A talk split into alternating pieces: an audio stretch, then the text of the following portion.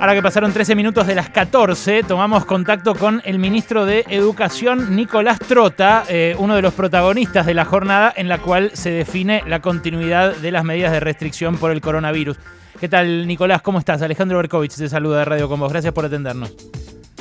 ¿Qué tal Alejandro? ¿Cómo estás? Buenas tardes. Bien, muy bien, muy bien. Qué bueno, se escucha bárbaro así por web WhatsApp, así que muchas gracias por atendernos así. Estamos haciendo radio a la distancia con los recursos que podemos para para hacerlo lo mejor posible. Eh, está eh, por, verse qué pasa específicamente en la ciudad de Buenos Aires con las clases, ¿no? Porque hoy a la mañana anunciaron por parte de la provincia que van a seguir en modalidad virtual. ¿Qué piensa la Nación? ¿Qué pensás vos que debería ocurrir en los distritos en fase de emergencia? Tomar conciencia de la situación de complejidad que estamos transitando en un país muy extenso con realidades diversas. Hoy tuve una reunión con la directora de epidemiología y con la viceministra de salud analizando la realidad epidemiológica en los grandes centros urbanos de más de 300.000 habitantes, como también en otras localidades de la Argentina, ¿no? para poder tener en claro cómo ha sido la evolución en las últimas semanas, cuál es la situación de cada una de las regiones. En aquellos lugares, Alejandro, que están en zona de bajo o medio riesgo, se puede recuperar la presencialidad con, con protocolos estrictos. En los que están en alto riesgo epidemiológico, se puede recuperar una presencialidad administrada menos intensa. Y lo que marca la norma, en aquellos lugares que están en alarma epidemiológica, tenemos que sostener las clases no presenciales, por una cuestión de responsabilidad. Yo he trabajado intensamente con todo nuestro equipo, con nuestro gobierno, para promover la presencialidad. Ahora, la presencialidad necesita protocolos estrictos y una realidad epidemiológica de base. Y en el caso de la ciudad de Buenos Aires, en el caso de la ciudad de Buenos Aires, se está duplicando la tasa de incidencia que marca la norma, que es 500 en los grandes centros urbanos de más de 300.000 habitantes, la ciudad tiene más de 1.000. O sea, no es que estamos hablando que está en 550. Del otro lado, la General Paz está en 750. Ha mejorado mejor que la ciudad, porque también se adoptaron con antelación medidas restrictivas. Pero el esfuerzo de estos nueve días todavía no se refleja en lo que puede ser la caída de curva de contagios. ¿Qué tiene que hacer la reta? Cumplir la ley, cumplir la norma, cuidar a su comunidad, cuidar a nuestros estudiantes y docentes y sostener la no presencialidad, o en realidad iniciar el proceso de no presencialidad, porque inexplicablemente también ha suspendido la no presencialidad estos tres días que podríamos haber tenido clases bajo esa modalidad, para poder lograr que mejoren los indicadores y tomar decisiones en base a lo epidemiológico y no a la especulación política. Mm, eh, ahora vamos a lo de esta semana porque me parece que merece un, párrafo aparte, pero eh, ¿no hay conversaciones con la ciudad eh, de ustedes para coordinar, digamos, cómo sigue la semana que viene? Bueno, nosotros venimos hablando hoy a las 3 de la tarde, tuve una reunión del observatorio para el regreso seguro a la presencialidad y convocamos las 24 jurisdicciones.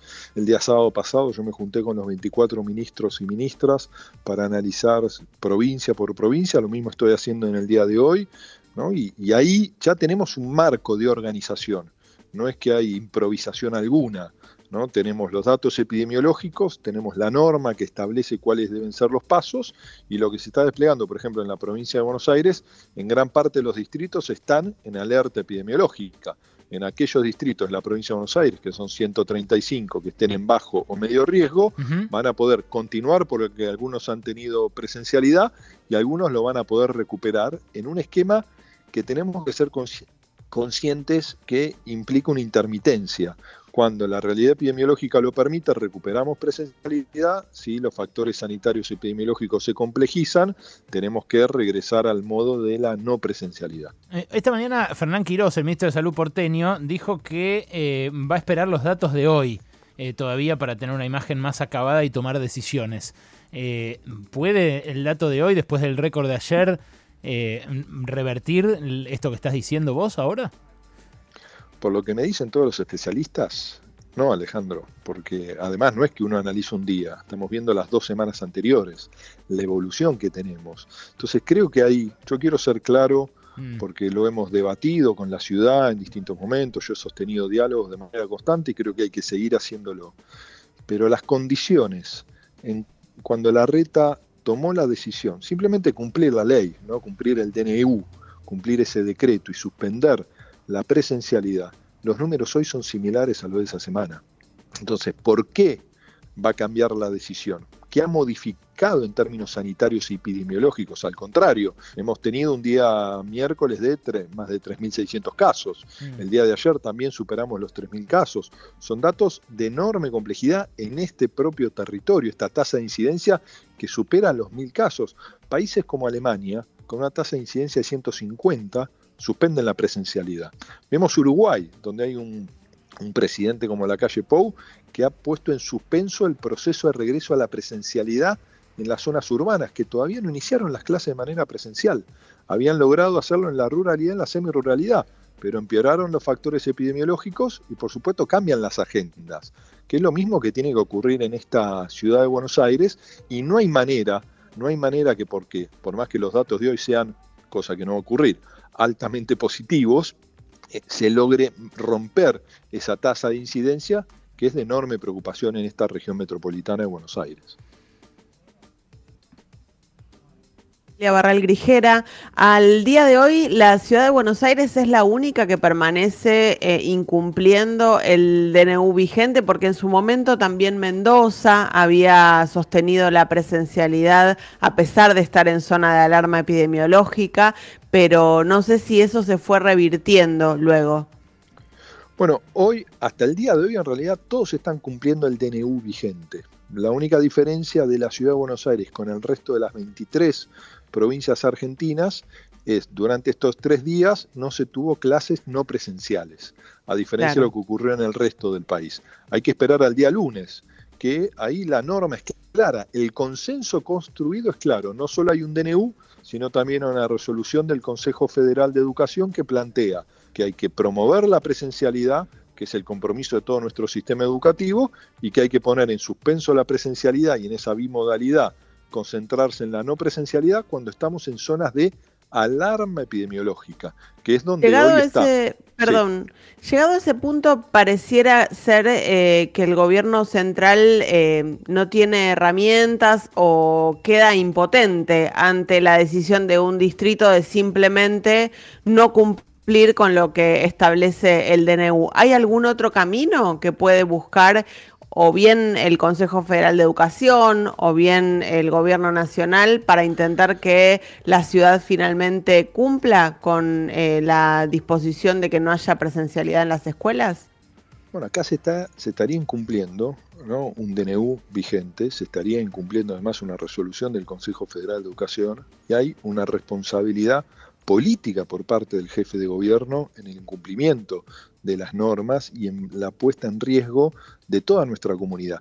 Saliendo de la ciudad de Buenos Aires, porque el virus no conoce de límite geográfico. La General Paz no es una muralla que impide la circulación del virus. Y es ahí donde estaba puesto el foco de la preocupación de nuestro presidente hace seis, siete semanas, cuando se alertaba en la ciudad que si no se tomaban medidas restrictivas en varios aspectos, que terminó incluyendo la presencialidad en la escuela, cosa que no se cumplió en la ciudad de Buenos Aires, eso iba a terminar acelerando la irradiación del virus en el resto del territorio argentino. Entonces, por supuesto, lo que es incomprensible es este proceso de judicialización en el marco de la pandemia y al mismo tiempo ¿no? una fuerza política que se llama republicana que no respete las normas, que tenga una vocación selectiva de aplicación de las normas y al mismo tiempo, digo, yo creo que la reta debería escuchar mucho más a las sanitaristas, escuchar mucho más a epidemiólogos, médicos y enfermeros, que guiarse por lo que dicen ciertas encuestas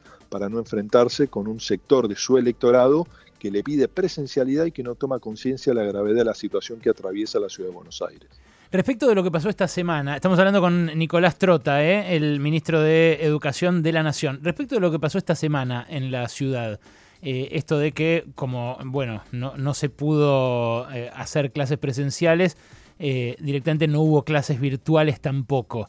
En caso de continuar esta decisión la semana que viene, porque es otro escenario también, ¿no? Que, que bueno, eh, no haya clases, pero tampoco eh, las haya virtuales. Eh, ¿El gobierno nacional tiene una posición respecto de esto? Para nosotros, el día lunes, en esta región de metropolitana de Buenos Aires, en ambos lados de la General Paz, hay que continuar en un esquema de no presencialidad, como se transitó en gran parte del 2020, pero también cómo se transita con cierta intermitencia en otros lugares de la Argentina.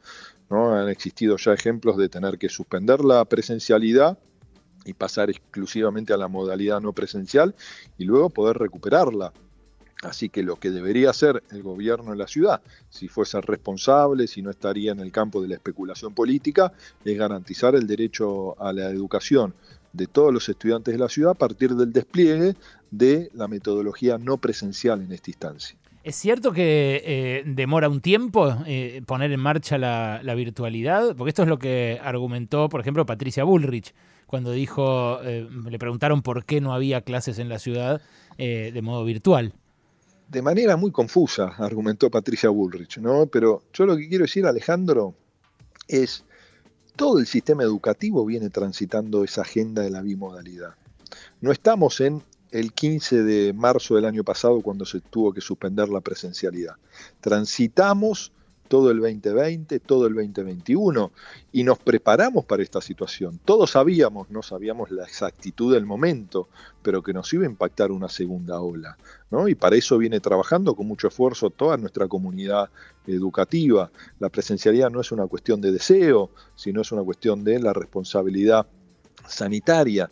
Y en ese sentido, también creo tenemos que ser claros, porque cuando la reta dijo son solo tres días, muestra sus cartas, muestra la carta de la especulación, porque ¿quién sabía si iban a ser tres días? ¿Podían ser tres días? Era una alternativa, pero si uno analizaba las variables epidemiológicas de esta región metropolitana como las variables epidemiológicas del resto del país que se venían descomponiendo en las últimas semanas y provincias como San Luis, La Pampa, Neuquén, para mencionar algunas, tuvieron que ir suspendiendo la presencialidad de manera responsable y pasar exclusivamente a la no presencialidad, todo hacía suponer que estos nueve días de medidas más restrictivas no iban a lograr todavía para el lunes 31 mejorar los indicadores en la región del AMBA. Mm. Sí, esperar quizás entrada la semana próxima cuando empecemos a tener los beneficios de estos nueve días de mayores restricciones en cuanto a la caída de la curva y lograr aliviar el sistema sanitario.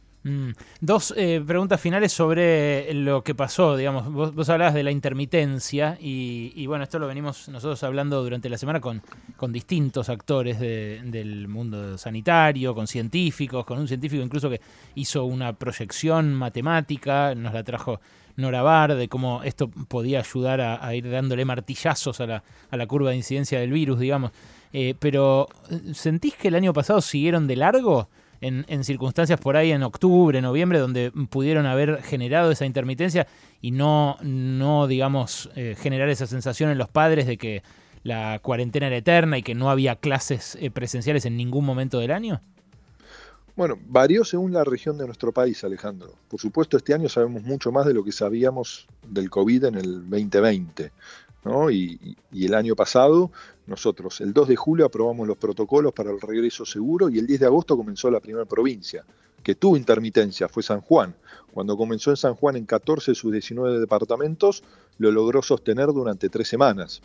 Y así muchas provincias fueron sumándose al inicio de la presencialidad que para mí como ministro, ¿por qué fue muy importante? Porque toda esa experiencia que construimos, que fue en diálogo con los maestros, sus organizaciones, las familias, mm. nos permitió en el 2021 un inicio de ciclo electivo como no tuvo ningún otro país de América Latina. Nosotros logramos el regreso a la presencialidad con mucho compromiso de todos, pero sabiendo que había que aprovechar y maximizar los días mientras llegaba el impacto de la segunda ola. Mm. Y hoy tenemos que reflejar el mismo compromiso.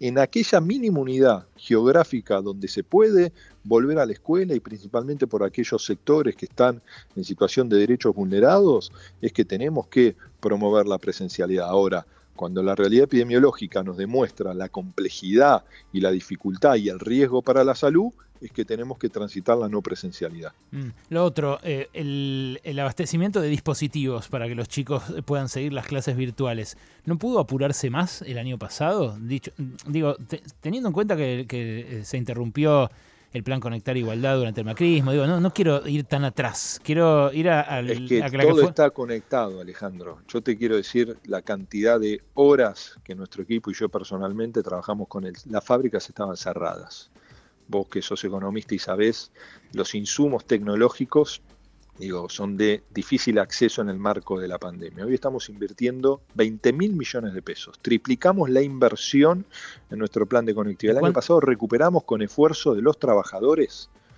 130 mil dispositivos tecnológicos que habían quedado olvidados y lo distribuimos en toda la Argentina este por indicadores. ¿Este año cuántos van a distribuir? Este año vamos a distribuir dentro de 60 días, ¿no? venimos trabajando con 8 empresas argentinas, 80.000 dispositivos, van a ser al menos 633.000, que es una gota del océano, ¿no? porque tenemos que robustecerlo, esperamos llegar a un millón este año, ampliando, pero yo te digo, estoy recorriendo las fábricas, hubo que abrir las fábricas, capacitar a los trabajadores, recuperar donde se había generado una situación de abandono, no solo porque se descontinuó Conectar Igualdad, que en la gestión de Cristina Kirchner implicó distribuir 5 millones y medio de dispositivos entre el 2010 y el 2015, sino al mismo tiempo se eliminaron todas las barreras arancelarias con el argumento que eso iba a permitir bajar el precio de las computadoras. Eso no ocurrió y se perdieron 7.000 puestos de trabajo y se cerraron fábricas que empezamos a recuperar. ¿no? Hoy estamos también con mucha atención para hacernos de todos los insumos que hay que importar y fabricar las computadoras. Fue una licitación internacional que llevó muchísimo tiempo y complejidad. Hoy son 20 mil millones de pesos y esas computadoras vamos a priorizar la educación intercultural bilingüe, la ruralidad y el primer ciclo de la escuela secundaria y lo vamos a seguir robusteciendo. Bueno, eh, es así, es una gota en el océano. Eh, ¿Cuántos son los alumnos en, primaria que en total, en total? No, en total nosotros vamos primero a la escuela secundaria y donde se produce el mayor nivel de, deserción, expulsión de la escuela, que es en el primer ciclo de la escuela secundaria. Nosotros en todo el sistema educativo de la educación obligatoria son 11 millones de estudiantes. Nosotros vamos a ir, ¿no? por supuesto, por un orden de vulnerabilidad socioeducativa a las escuelas de gestión estatal y eso lo estamos trabajando. Pero seamos conscientes que atravesados por la pandemia, cuando termine este año, en estos dos años tan difíciles, vamos a haber logrado distribuir la misma cantidad de computadoras que distribuyó la gestión de Macri en cuatro, con un proceso de enorme sobreendeudamiento que transitó en aquel momento. Mm. Para nosotros el propio proceso de fabricación de las computadoras implicó un trabajo con el Banco Central para hacernos de las divisas, con el swap chino para poder traer los componentes. Es de una complejidad enorme en una Argentina que la dejaron en una situación de enorme dificultad en el campo internacional. Los que nos supuestamente nos insertaron en el mundo nos, nos, hicieron caer del mundo y eso es lo que también tenemos que recuperar. Nicolás, gracias eh, por este rato. Muchas gracias Alejandro, un abrazo. Hasta luego. Nicolás Trota, el ministro de Educación de la Nación, eh, sobre una decisión que todo el mundo espera y que eh, se espera conocer en los próximos minutos.